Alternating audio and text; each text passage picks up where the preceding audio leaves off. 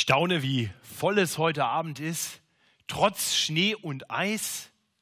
Sogar aus der Schweiz schon angereist, der Simon. Ich dachte, den sehe ich heute Abend bestimmt nicht mehr. Also ich weiß nicht, wie es euch heute früh ging. Die einen freuen sich vielleicht ein bisschen bei Schnee und so, aber also als ich heute früh vorm Gottesdienst schon Schnee schippen musste und weil ich unseren schon relativ alten Nachbarn versprochen habe, dass ich es auch für sie mache und die am Eckgrundstück wohnen, der Weg damit gleich dreimal so viel war, wie es eigentlich nur für mich gewesen wäre und ich dann schon durchgeschwitzt war und nochmal mich umziehen musste, bevor ich überhaupt in den Gottesdienst gehen konnte, dachte ich, na, das fängt ja gut an. Und da kommt bei mir ganz schnell so ein bisschen Sehnsucht hoch, Sehnsucht nach Sommer, Sehnsucht nach Urlaub. Ich weiß nicht, ob ihr das kennt. So diese Sehnsucht nach sowas wie hier kommen würde, wenn es jetzt käme. Sowas. Ah, ist das nicht schön? Das, das beginnt mein Herz zu erwärmen. Und, und wenn das dann nicht nur so eine kurze Idee bleibt, sondern man sagt so, dieses Jahr machen wir mal wieder einen richtig schönen Strandurlaub. Und wenn man dann auch die finanziellen Ressourcen hat, um sich das erlauben zu können, dann passiert ja meist etwas. Man bucht den Urlaub und die unter uns, die schon mal einen Urlaub gebucht haben, einen schönen Urlaub gebucht haben, die kennen das Phänomen. Bevor es überhaupt losgeht, checkt man immer mal wieder die Webseite, sieht sich nochmal die Fotos an, ob es auch wirklich so schön ist. Und das steigert die Vorfreude noch ein bisschen mehr und das Herz schlägt höher. Und natürlich bleibt es nicht dabei, sondern diese Vision von dieser zukünftigen Herrlichkeit, die regt dann auch unser Denken an. Und dann fällt uns ein, wir müssen ja auch gut aussehen, wenn wir da hinkommen. Und dann muss man shoppen gehen. Und wenn jetzt die nächste Folie käme, dann sieht das ungefähr so aus. Und man kann sich vorstellen, ja, so werde ich dann auch aussehen. Und dann fällt einem aber auch ein, dass vielleicht die Badehosenfigur noch nicht so ganz da ist und dann braucht man die nächste Folie, nämlich noch ein bisschen Fitness. Ja? Und dann ist man soweit und dann kann der Urlaub kommen und du kannst ihn auch wieder wegmachen. Nicht, dass die Frauen irritiert werden. Es war übrigens kein Foto von mir. Oh, ist auch eine Vision von zukünftiger Herrlichkeit, die ich die ich wahrscheinlich nicht mehr hier auf Erden erreichen werde.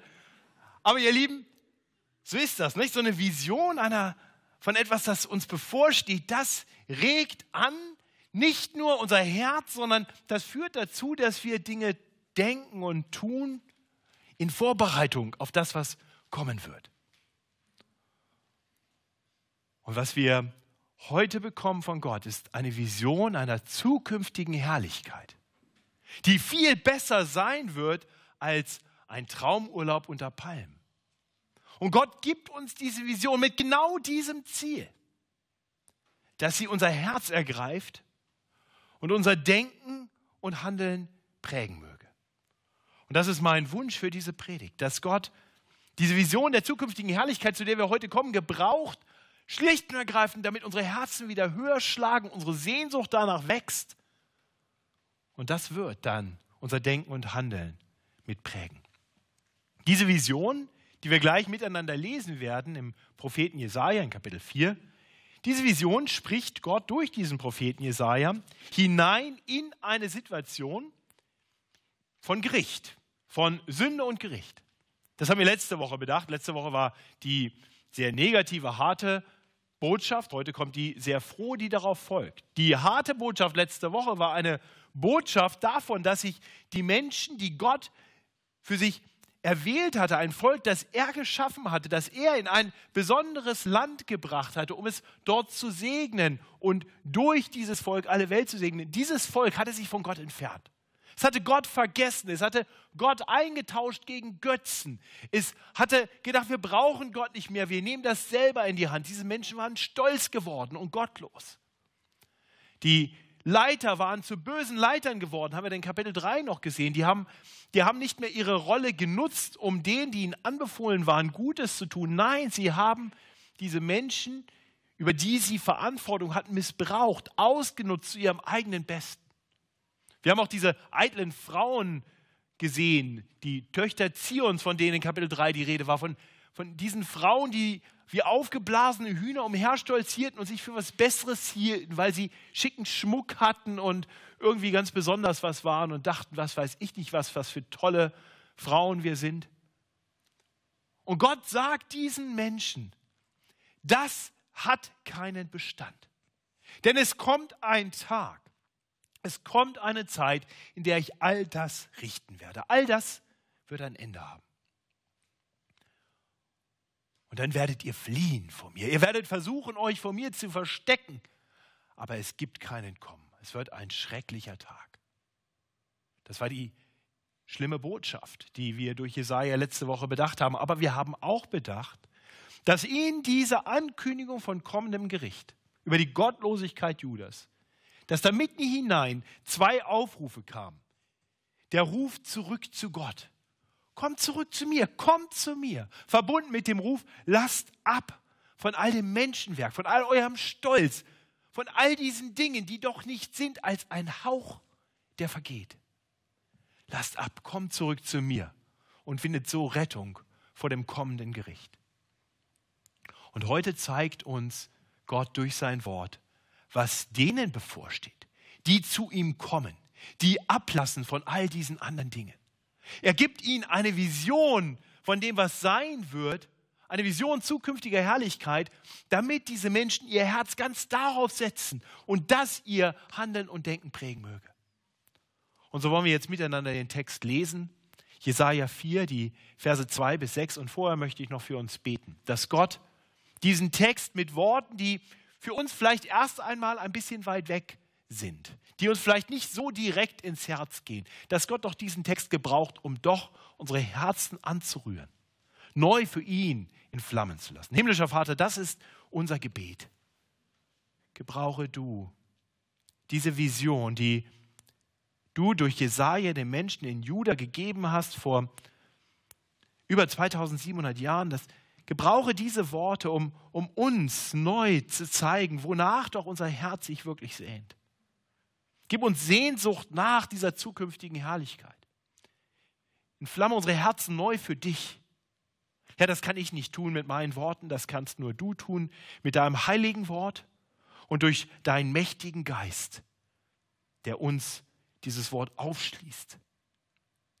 Und darum bitten wir dich, dass du das tun mögest, damit wir neu begeistert werden von dem, was uns bevorsteht, wenn wir auf dich vertrauen so tu das zum Lobpreis deiner Herrlichkeit und zu unserem Besten. Das erbitten wir in Jesu Namen. Amen. Ich lese uns Jesaja 4, die Verse 2 bis 6. Zu der Zeit wird, was der Herr sprießen lässt, lieb und wert sein und die Frucht des Landes herrlich und schön bei denen, die erhalten bleiben in Israel. Und wer da wird übrig sein in Zion und übrig bleiben in Jerusalem, der wird heilig heißen, ein jeder, der aufgeschrieben ist zum Leben in Jerusalem.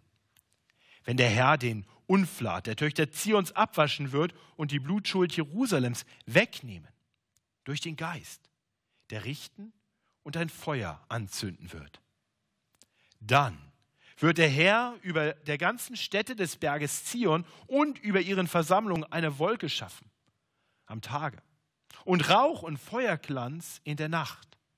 Ja, es wird ein Schutz sein über allem, was herrlich ist und eine Hütte zum Schatten am Tage vor der Hitze und Zuflucht und Obdach vor dem Wetter und Regen.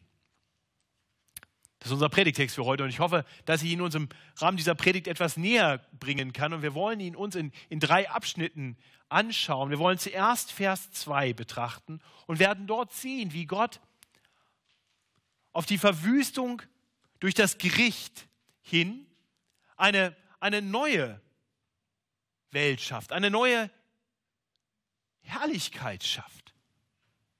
Das ist der erste Punkt der Herrschaft eine neue Herrlichkeit, Vers 2. Dann die Verse 3 und 4, da wollen wir betrachten, dass Gott nicht nur das Umfeld schafft, etwas Neues schafft, eine neue Schöpfung kommt, sondern dass er auch Menschen bewahrt für diese Schöpfung und sie tatsächlich auch grundlegend verändert. sodass sie befreit vom Schmutz der Sünde in dieser Herrlichkeit leben können. Und schließlich werden wir in den Versen 5 und 6 sehen, dass nicht nur eine neue herrliche Schöpfung entsteht, in der veränderte Menschen, die Gott bewahrt durch das Gericht hindurch leben werden, sondern dass Gott auch bei diesen Menschen sein wird und mit seiner Gegenwart auch seinen Schutz bringt und, und eine, eine, eine neue Geborgenheit, sodass dieser herrliche Ort nicht nur vorübergehend ist, sondern dass das ewig bleiben wird. Ja, das sind die drei Punkte dieser Predigt. Und in Vers 2 sehen wir also zuerst einmal, dass Gott in, inmitten dieser Zeit des Gerichts eine neue Herrlichkeit schafft. Und er gebraucht dafür eine sehr bildhafte Sprache in diesem ganzen Abschnitt, wie überhaupt ganz viel im Buch Jesaja. Eine bildhafte Sprache von einem sehr fruchtbaren Land. Das heißt, zu der Zeit wird der Herr, wird, was der Herr sprießen lässt, lieb und wert sein und die Frucht des Landes herrlich und schön bei denen, die erhalten bleiben in Israel. Also wir müssen uns ein bisschen vorstellen, da ist alles in Schutt und Asche und da wird etwas Neues sprießen, es wird Frucht entstehen, es entsteht hier in gewisser Weise ein neuer Garten, eine, eine neue Herrlichkeit. Die Luther-Übersetzung fasst das so und da bleibt es rein bei, diesem, bei dieser äh, Ansicht von Dingen in der Natur, die geschehen. Ähm, und ich habe erst auch gedacht, das wäre der eine gute und hilfreiche Übersetzung, aber je mehr ich mich damit beschäftigt habe, desto klarer wurde mir, dass, dass diese Übersetzung das eigentlich nicht wirklich greift. Und deswegen habe ich gegen alle Gewohnheit nochmal eine andere Übersetzung mit abgedruckt, diesen Vers in der Schlachter 2000 Übersetzung. Dort heißt es, und ich denke, das ist doch die bessere Übersetzung, an jenem Tag wird der Spross des Herrn schön und herrlich sein. Und die Frucht des Landes wird der Stolz und der Schmuck für die Entkommenen Israels sein. Also Jesaja schaut hier nach vorne hin zu einem Tag oder zu einer Zeit. Und das ist eine Formulierung, die wir tatsächlich in Kapitel 2 und 3 sechsmal gesehen haben. Sechsmal ist da die Rede von, von einem kommenden Tag oder von einer kommenden Zeit. Ist immer das gleiche Wort. Und, und dieser Tag wird uns konkret beschrieben als der Tag des Herrn. In Kapitel 2, Vers 12. Es ist der Tag des Herrn, der kommen wird. Und in Kapitel 2 und 3 ist mit diesem Tag des Herrn immer nur eins verbunden: Gericht. Ihr, die ihr meint, stolz und eigenständig leben zu können, ihr werdet gerichtet werden. Ihr werdet fliehen vor Gott, vor dem Schrecken des Herrn, aber es wird kein Entkommen geben. Immer nur Gericht an diesem Tag. Und dann kommen wir hier zu Kapitel 4, Vers 2. Und wieder ist die Rede von diesem Tag. An jenem Tag. Aber jetzt ist nicht mehr die Rede von Gericht. An diesem Tag, in dieser Zeit, ist nicht ein 24-Stunden-Tag, in dieser neuen Zeit wird noch etwas anderes kommen. Und zwar wird der Spross des Herrn schön und herrlich sein. Da wird ein Spross des Herrn erscheinen. Das ist nicht einfach nur ein Sprössling, eine, etwas, was sprießt, eine Pflanze, die dort wächst irgendwie im, in Schutt und Asche. Dieser Spross des Herrn, das wissen wir sowohl aus Jesaja 11, aber dann vor allem aus, aus weiteren äh, Referenzen bei den Propheten Jeremia und Zachariah. Dieser Spross des Herrn ist der Messias. Es ist ein Mensch und zugleich Gott. Gott wird diesen Messias, diesen Spross des Herrn senden. Im Gericht taucht er auf und er wird dastehen und wird schön und herrlich sein. Und mit seiner Herrlichkeit kommt für die Entkommenen oder für die, die erhalten bleiben in Israel, fruchtbares Land. Schön, herrliches Land. Etwas, das, das sie dazu bringt, nicht mehr stolz zu sein auf sich selbst, sondern stolz zu sein auf das, was Gott schafft, auf ihn. Sie werden geschmückt sein mit dem, was er gibt. Das ist die, diese großartige Verheißung.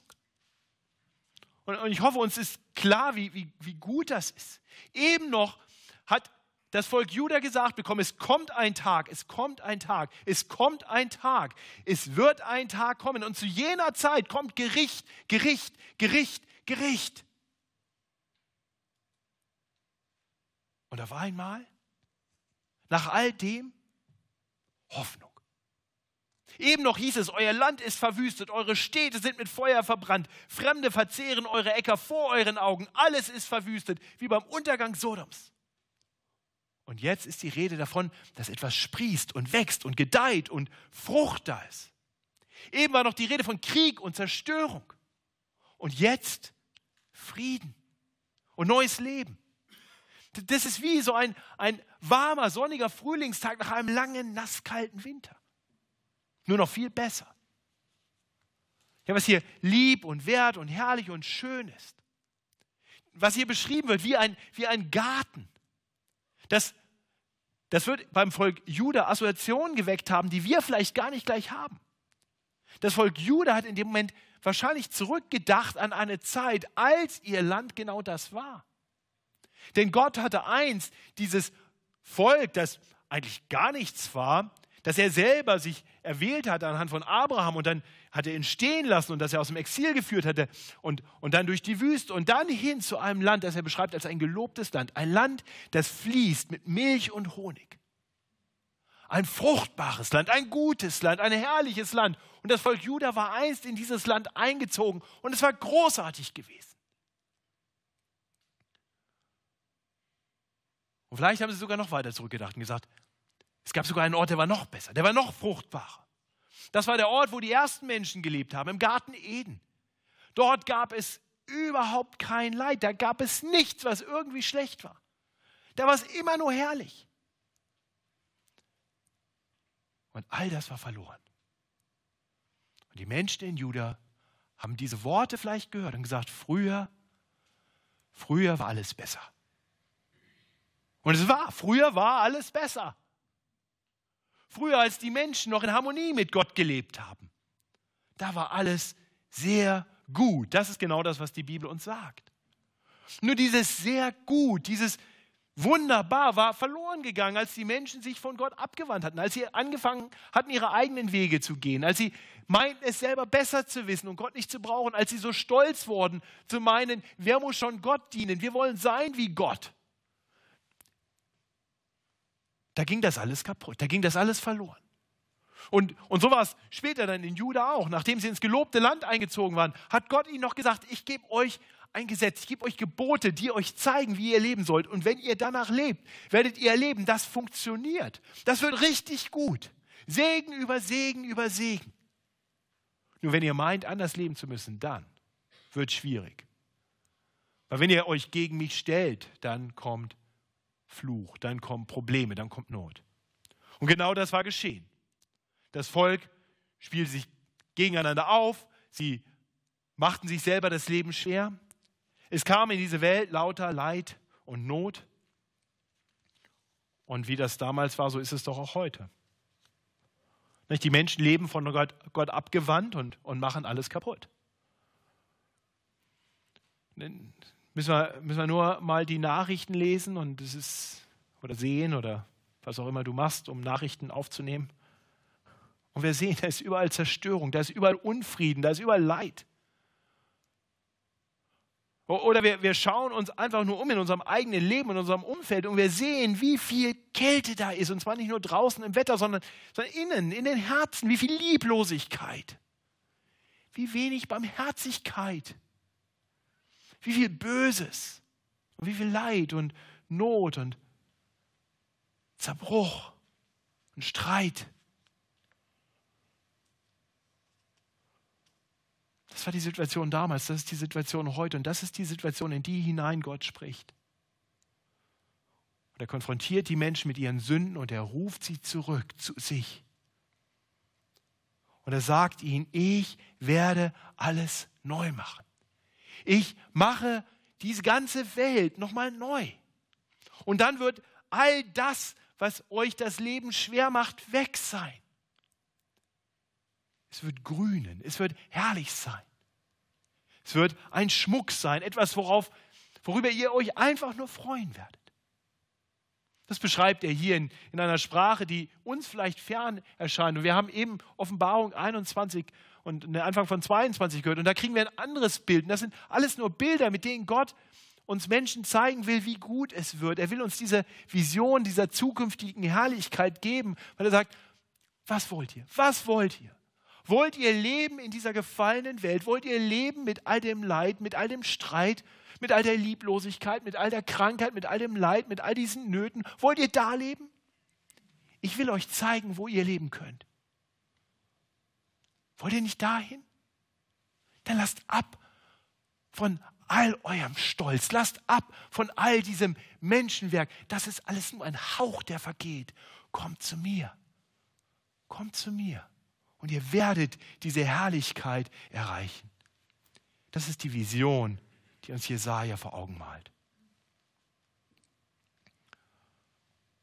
Und wir sehen dann in den Versen 3 und 4, dass Gott nicht nur eine, ein neues Umfeld schafft, in dem es gut sein wird, in dem es herrlich sein wird, sondern dass er auch Menschen für diese Herrlichkeit bewahrt, übrig lässt und sie verändert, um sie bereit zu machen, in dieser Herrlichkeit zu lesen, zu leben. Ich lese uns die Verse 3 und 4. Und wer da wird übrig sein in Zion und übrig bleiben in Jerusalem, der wird heilig heißen, ein jeder, der aufgeschrieben ist zum Leben in Jerusalem. Wenn der Herr den Unflat der Töchter Zions abwaschen wird und die Blutschuld Jerusalems wegnehmen durch den Geist, der richten und ein Feuer anzünden wird. Die gute Nachricht, die wir hier hören, ist, dass Gott seine Schöpfung nicht komplett aufgegeben hat. Diese Menschen, die sich alle gegen ihn gestellt hat, er gibt sie nicht auf, nein, er bewahrt sich einige. Einige werden übrig bleiben. Zweimal hören wir das. Nicht? Sie werden übrig sein. Da werden Menschen übrig sein. Sie werden heilig genannt werden. Das heißt, für Gott ausgesondert. Und das sind die Menschen, die aufgeschrieben sind zum Leben. Wir haben das in Offenbarung 21 gerade schon gehört, dass, dass Gott Menschen aufgeschrieben hat im, im Lebensbuch. Menschen, die die Herrlichkeit erreichen werden. Nur diese Menschen. Und, und Gott sagt, schaut, ich bewahre mir Menschen auf. Ich werde Menschen übrig lassen, das Gericht kommt und ganz ehrlich, verdient hätten wir es alle. Wir alle hätten es verdient. Keiner von uns lebt so, wie wir leben sollten. Wir alle denken und tun immer wieder Dinge, die Gott nicht gefallen. Wir alle haben sündige Herzen, die sich immer wieder gegen Gott stellen. Und Gott sagt, und doch werde ich mir ein Volk bewahren. Ich werde mir Menschen aussondern, die mit mir in dieser Herrlichkeit leben werden. Und das tue ich, indem ich mir Menschen zurückrufe, indem ich meinen Ruf erschallen lasse. Lasst ab von diesen Dingen und kommt zu mir. Und ich werde diesen Ruf gebrauchen, um mir mein Volk zu sammeln, auszusondern, das ich heilig nennen werde, ausgesondert für Gott. Und dann erklärt er weiter, dass er, dass er sich nicht einfach nur Menschen aussucht, die halt schon irgendwie besonders gut sind. Die, die in Jerusalem immer schon zu den Besten gehört haben, die demütig waren. Nein, von was für Leuten ist hier die Rede? Er will den Unflat der Töchter Zions abwaschen. Manchmal ist es ganz gut, dass wir die Luther-Übersetzung haben und da steht einfach Unflat. Vielleicht könnt ihr euch vorstellen, was das ist. Und die Blutschuld Jerusalems. Äh, hört ihr diese gute Nachricht? Das ist eigentlich der Abschaum. Das sind die Menschen, über die das Gericht kommen sollen. Das sind die Menschen, die die Hölle verdient haben. Und Gott sagt, einige von denen sondere ich mir aus und ich wasche sie rein. Und klingt das vielleicht für uns ein bisschen weit weg. Aber wir finden im Neuen Testament eine Formulierung, die vielleicht das etwas modernere Äquivalent von diesen eitlen Töchtern Zions sind und von diesen Herrschern mit Blutschuld. Paulus schreibt an die Gemeinde in Korinth darüber, dass solche Menschen eigentlich nicht in Gottes Gegenwart leben können. Dass solche Menschen nicht diesen herrlichen Ort erreichen können. Er sagt, wisst ihr nicht, dass die Ungerechten das Reich Gottes nicht ererben werden? Lasst euch nicht irreführen. Weder Unzüchtige noch Götzendiener, Ehebrecher, Lustknaben, Knabenschänder, Diebe, Geizige, Trunkenbolde, Lästerer oder Räuber werden das Reich Gottes ererben. Und dann fährt er fort und sagt, und solche sind einige von euch gewesen. Und ich glaube, ganz viele von uns können ein trauriges Amen dazu geben, oder? Und dann kommt dieses Theolo hochtheologische Wort. Aber, aber, ihr seid reingewaschen, ihr seid geheiligt, ihr seid gerecht geworden, weil ihr euch so doll angestrengt habt. Nee, nee, nee, nee, nee, das steht ja gar nicht. Durch den Namen des Herrn Jesus Christus und durch den Geist unseres Gottes. Gott hat etwas getan. Gott hat eingegriffen. Gott hat Menschen, die die Hölle verdient haben, Menschen wie dich und mich, durch Jesus Christus und durch seinen Geist für sich ausgesondert. Denn, denn Gott hat in Jesus Christus die Schuld dieser Menschen, aller Menschen, die sich ihm zuwenden, die ablassen von all diesen anderen Dingen, von all diesen Götzen und ihrem Stolz. Gott hat diesen Menschen, die sich ihm zuwenden, verheißen, dass, dass Jesus Christus ihre Sünden am Kreuz bezahlt hat. Deine Schuld ist bezahlt.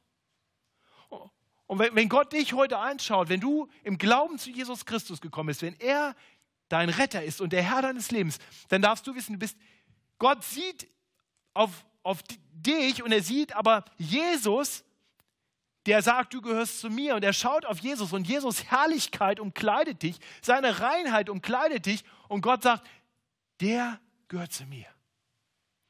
Das dürfen wir jetzt schon wissen. Einige Menschen sind heute schon ausgesondert. Wenn wir hier heute sind, können wir sagen, preis den Herrn, preis seine herrliche Gnade, seine unverdiente Gnade. Wir sind ausgesondert, heute schon heilig, damit wir mit Gott leben können. Und doch, und doch wissen wir, dass wir zwar einerseits schon heilig genannt werden können, weil wir von Gott ausgesondert sind, weil wir zu ihm gehören, und andererseits erleben wir doch, dass wir dass wir oft so überhaupt nicht heilig sind. Nicht? Wir, wir erleben doch gleichzeitig auch, dass wir, dass wir immer noch voller Sünde sind. Wir denken und tun ständig Dinge, die falsch sind. Und, und das Problem ist nicht nur, dass irgendwie die Sünde ab und zu da mal ist und wir dann das Falsche tun. Die Sünde ist tief hier drin. Ich meine, da ist so viel mehr Sünde in meinem Herzen als die, die ich dann eigentlich tue. Preis den Herrn dafür. Vielleicht kannst du das von dir auch sagen. Hier drin ist so viel mehr Sündenpotenzial. Weil, weil ich immer noch Sünder bin, weil in mir immer noch eine, eine Sündennatur lebt. Aber gleichzeitig lebt auch schon der Geist Gottes in mir und diese beiden kämpfen gegeneinander. Und das ist ein ewiger Kampf und das ist ein schmerzhafter Kampf und ich ringe damit, weil ich ständig merke, dass da diese Versuchung ist, die mich von Gott wegzieht und dann will ich aber doch sein und ich merke, dass ich es nicht schaffe. Und ja, Gott sagt, kämpf an, kämpf an gegen diese Sündennatur. Ich habe dir meinen Geist gegeben und ich stehe dir bei in diesem Kampf. Und du kannst der Sünde widerstehen. Lass dir nicht einreden, dass du das nicht kannst. Aber du wirst auch immer wieder fallen. Und das macht mich manchmal richtig fertig. Und vielleicht dich auch. Und Gott sagt, weißt du was? Hast du nicht auch Sehnsucht danach, dass dieser Kampf ein Ende hat? dass die Sünde weg ist und du einfach nur noch heilig bist? Dieser Kampf gewonnen ein für alle Mal? Genau das wird Gott tun. Er wird kommen und Unfla den Unflat der Töchter Zions abwaschen, die Blutschuld Jerusalems wegnehmen und sie werden vollkommen rein sein. Sein Geist kommt und er brennt all das weg und er macht Menschen komplett neu. Und wenn sie einziehen in seine zukünftige Herrlichkeit, dann wird nicht nur das Umfeld neu geschaffen sein, sondern auch wir werden verändert sein, sodass wir bereit sind, in der Heiligkeit, in der Herrlichkeit zu leben. Das ist die zweite Verheißung, die wir hier bekommen. Gott bereitet sich ein Volk.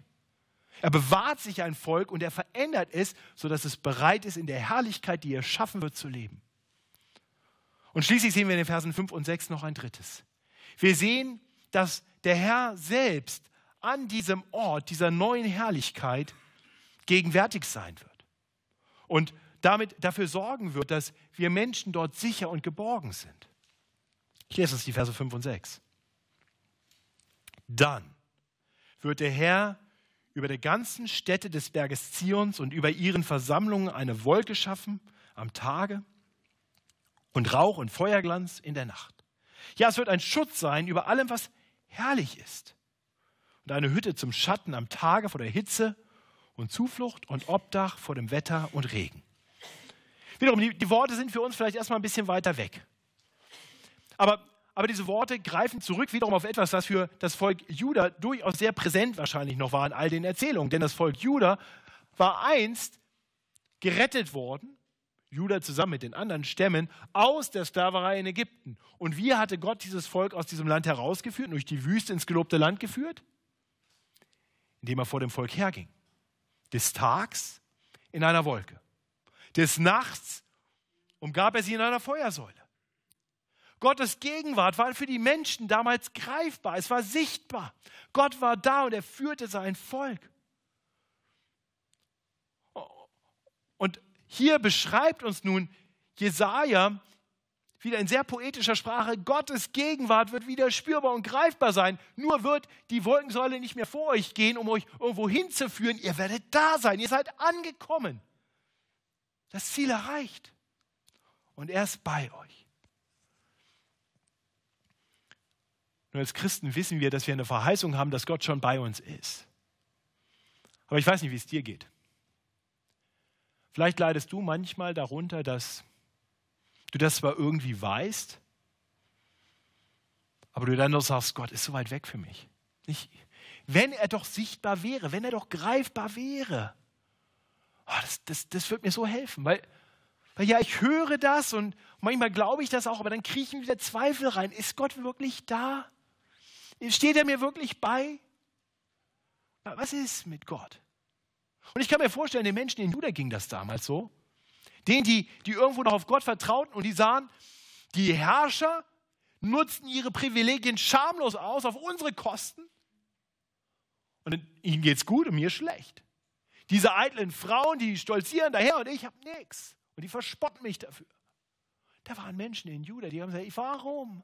Warum all das Leid? Warum all diese Ungerechtigkeit? Wie kann das sein? Wo ist Gott? Ich glaube, diese Frage, die kennen viele unter uns. Und was Gott uns hier sagt, ist, eines Tages werde ich euch in einen Ort führen, der herrlich ist. Und ich werde euch selbst verändern, um euch bereit zu machen für diesen Ort. Und ich werde bei euch sein, sodass ihr keinen Zweifel mehr haben müsst, weil ich sichtbar bei euch bin. Ich bin so sichtbar bei euch, dass, dass meine Gegenwart euer Schutz ist. Ja, noch mehr, ich beschütze euch vor, vor allem, was euch Angst und Not macht. Für uns ist das sicherlich die Hitze, dass wir irgendwie eine Hütte brauchen, in der wir uns vor, wo wir ein bisschen Schatten kriegen oder bei Regen und Sturm uns irgendwo verstecken können. Die Nöte haben wir hier in unserem Land nicht.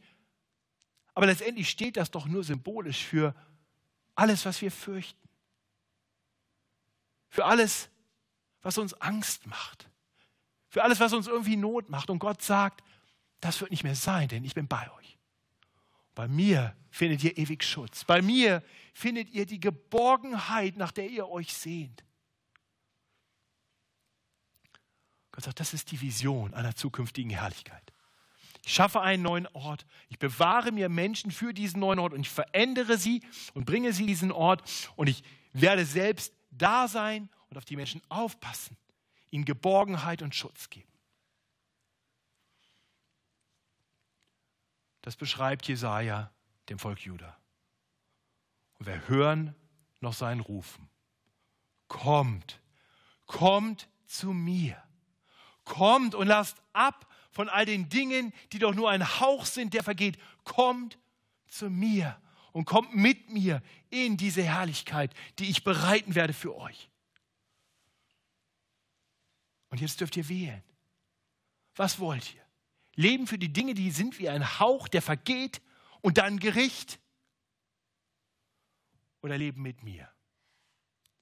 Und dann in aller Ewigkeit, in meiner Herrlichkeit. Und das ist genau die gleiche Frage, vor die uns dieser Text auch heute stellt. Wie wirst du wählen? Die Vision ist uns gegeben, damit sie unser Herz anrührt, damit sie unsere Gedanken und unsere Taten prägt. Aber natürlich gibt es auch noch ganz andere Visionen. Jeder gebraucht Bilder, Visionen, um unsere Herzen zu gewinnen.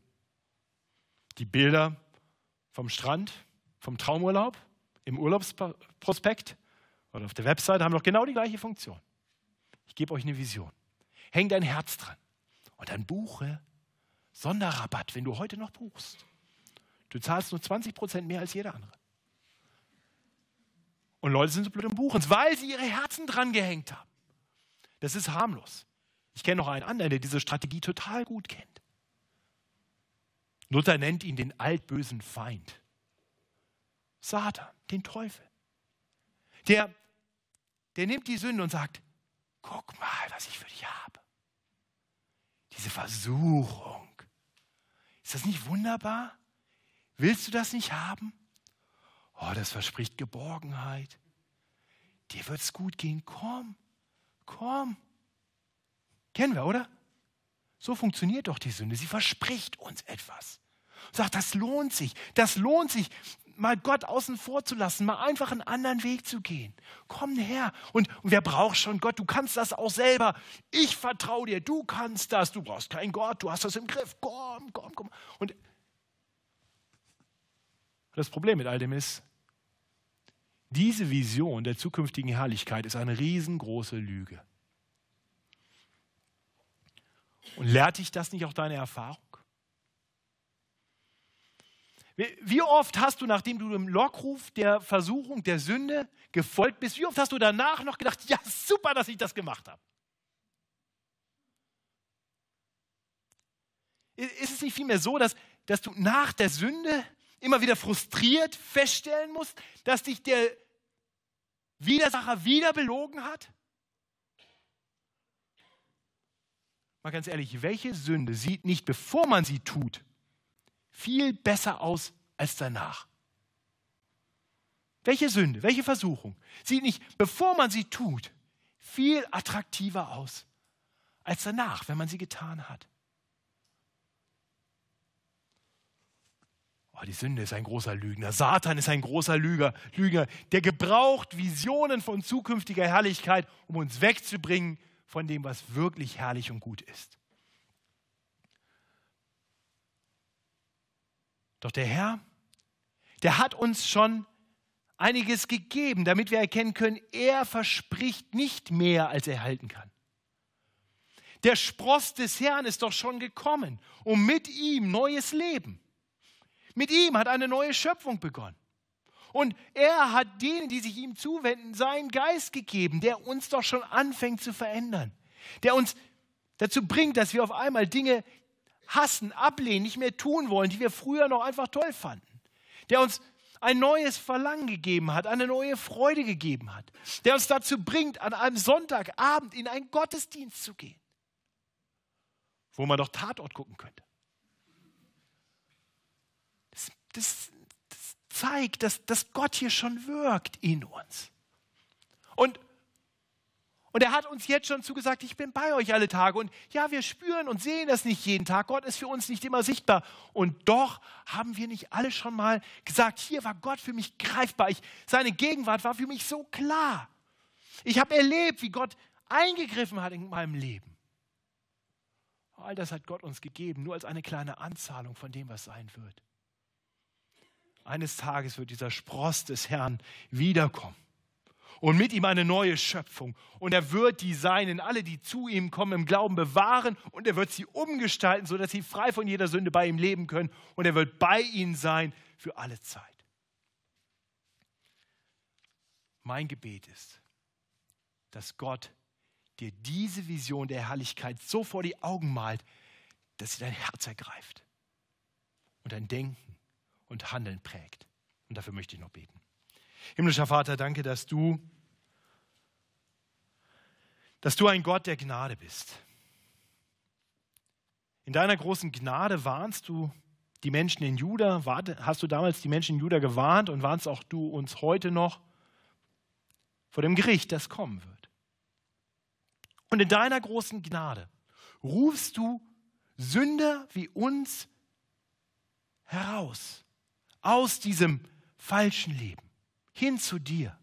Du rufst uns dazu auf, einfach nur das loszulassen, was eh vergehen wird, um das zu erlangen, was ewig bleiben wird. Und du zeigst uns in deinem Wort Bilder davon, Visionen davon. Und ich möchte dich bitten, dass du uns diese Vision der zukünftigen Herrlichkeit tief in unsere Herzen schreibst, dass du uns eine neue Sehnsucht gibst danach, in einer Welt zu leben, die befreit ist von allem Leid, von aller Not. Dass du uns die Sehnsucht danach gibst, Menschen zu sein, die den Kampf der Sünde ein für alle Mal hinter sich gelassen haben. Dass du uns Sehnsucht danach gibst, mit dir zu sein, in deiner herrlichen Gegenwart. Tu das und präge so unser Denken und Handeln bis zu dem Tag, an dem wir dich erleben werden. Amen. Ich möchte uns einen Moment der Stille geben, in dem wir einfach nochmal unsere Herzen darauf ausrichten können. Und dann wollen wir miteinander ein Lied singen, in dem wir uns diesem Tag zuwenden. Und ich denke, manchmal haben die Lieder die Fähigkeit, unsere Herzen nochmal ganz anders anzusprechen. Von daher lade ich euch ein, drei Sekunden der Stille und dann aufstehen und dann singen wir miteinander über diesen kommenden Tag.